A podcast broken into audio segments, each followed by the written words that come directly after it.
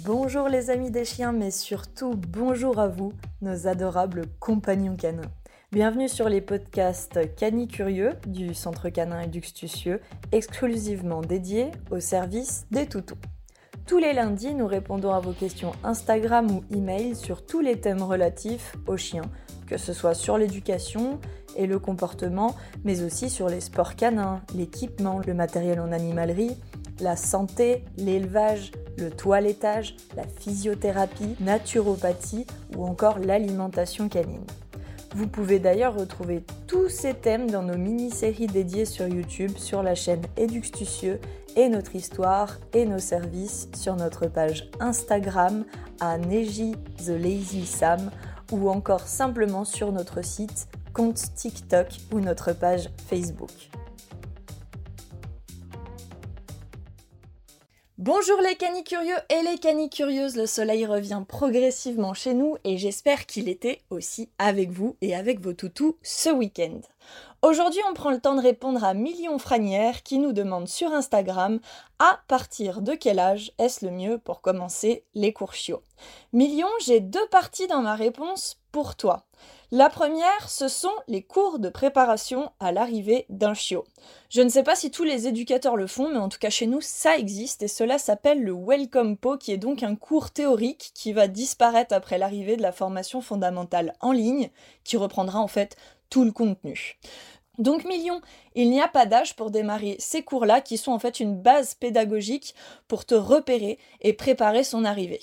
Voici donc les thèmes que nous enseignons à nos propriétaires de chiens avant l'arrivée du chien afin qu'ils puissent pleinement se consacrer à leur toutou les deux à trois premières semaines après son arrivée pour que tu puisses te situer sur ce que tu peux prendre comme cours avant la deuxième partie de ma réponse, à savoir les cours pratiques chiots.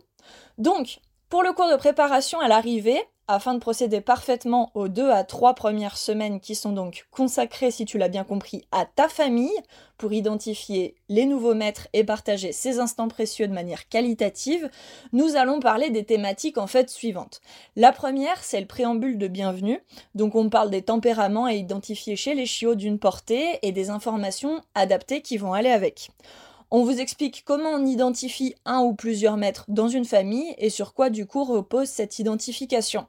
On vous montre et décrit les accessoires canins de la vie de tous les jours et les erreurs à pas commettre en termes d'achat. On vous aide à préparer au mieux la maison pour l'arrivée en vous alertant sur ce à quoi il faut faire évidemment attention et ce qu'il faut au contraire laisser pour prendre le temps d'éduquer. On vous aide à repérer les balades autour de chez vous pour les premières balades, on parle vétérinaire et organisation de la première consultation, mais aussi comment faire si vous avez d'autres animaux pour qu'ils ne soient pas jaloux et eh bien, de cette arrivée et que tout le monde puisse en profiter pleinement pour la suite. On parle aussi de l'organisation des deux à trois premières semaines en termes vraiment d'agenda proactif. D'ailleurs, on vous explique aussi comment faire pour que le premier transport se passe au mieux afin d'éviter le mal des transports et on discute de la place et du rôle de la famille et de tous les membres en fait qui incluent aussi les enfants et de leur relation avec le chien. Dans la deuxième partie, on traite l'éducation mais de manière très générale, comment elle est orchestrée de 0 à 2 mois et qu'a fait la maman, enfin qu'est-ce que vous devez faire maintenant pendant les prochains mois en priorité,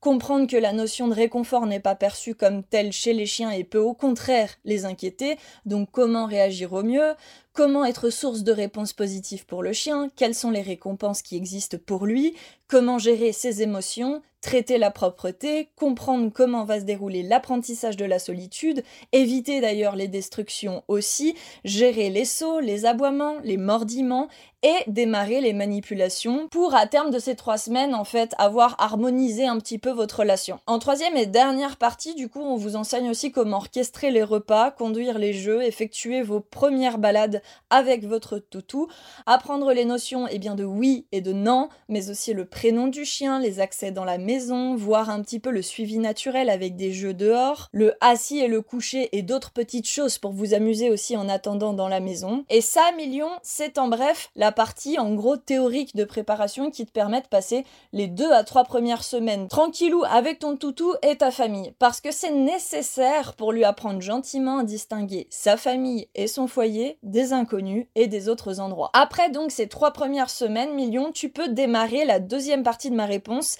qui sont donc les cours pratiques ou l'école du chiot, où là, effectivement, tu vas t'éclater à faire des parcours d'éveil, te balader avec d'autres chiens adultes, bien dans leurs pattes et bien codés en termes de communication, découvrir d'autres maîtres et leurs enfants pour aller balader, aller plus loin, bien évidemment, dans les ordres de dressage classiques avec le rappel, le pas bouger, le pas toucher, etc. Donc pour les cours préparatifs, c'est quand tu veux million, et pour les cours de l'école du chiot à proprement parler, c'est après les trois premières semaines au moins avec ta famille déjà. Sinon cela fera bien trop à gérer d'un coup après l'arrivée, et pour toi, et aussi et surtout pour ton chien. Trop d'informations tue l'information. Il y a vraiment une organisation spécifique à respecter qui est importante pour lui. J'espère avoir pu t'aiguiller en te donnant des pistes à explorer pour tes trois premières semaines et je te souhaite surtout une belle école du chiot à venir et de nombreuses découvertes et aventures à partager avec lui ou avec elle. Pour tous les autres, je vous remercie aussi de votre écoute. N'hésitez pas à nous encourager en vous abonnant et en nous partageant. C'est un petit geste pour vous et un grand soutien pour nous. Et je vous dans la joie et la bonne humeur dès lundi prochain pour répondre cette fois-ci à Niru qui nous demande comment réagir lorsqu'un chien n'a pas envie de jouer avec votre chiot et lui déplie son plus beau sourire, c'est-à-dire ses jolies dents. Belle semaine à tous et surtout bon courage à vous et à vos compagnons.